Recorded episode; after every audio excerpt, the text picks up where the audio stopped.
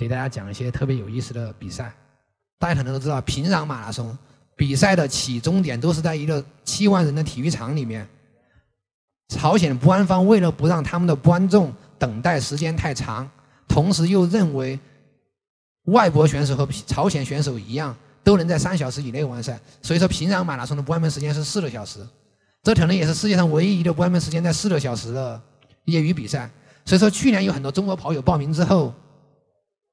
一听见关门时间被四个小时就被吓回去了，怕被怕被关门送到朝鲜去挖煤。那另外补充一句啊，因为我去了朝鲜，我知道其实在朝鲜挖煤是一个非常好的职业，收入非常高，一般人想挖煤都挖不到的。讲到其实现在大家最喜欢的玩的玩法就是要完成七大洲马拉松，就是要在七个州都完成一个马拉松。而在七大洲马拉松里面最难的实际上可能是去南极跑马拉松。很悲催的是，目前在南极有三个比赛，这三个比赛他们其实都是绕圈跑，小的圈只有十公里，而大的圈只有十公里，所以说你跑全马要绕四圈。而小的圈像这个比赛，其实要在南极绕七圈，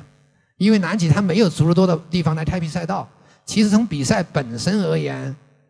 趣味性有限，更多的其实就是一种特别新奇的体验，或者是为了去追求记录。呃，第二呢，这个比赛特别有意思，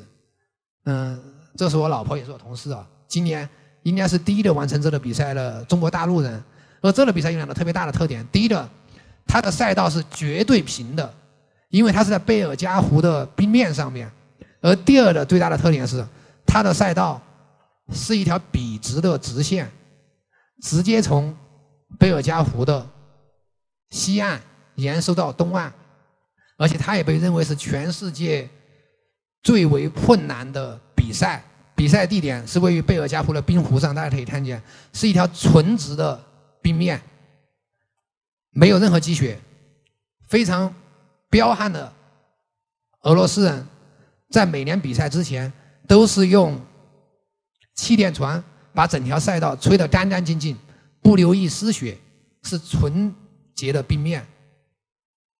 而且同时，因为它太平了，所以说经常十级以上的大风。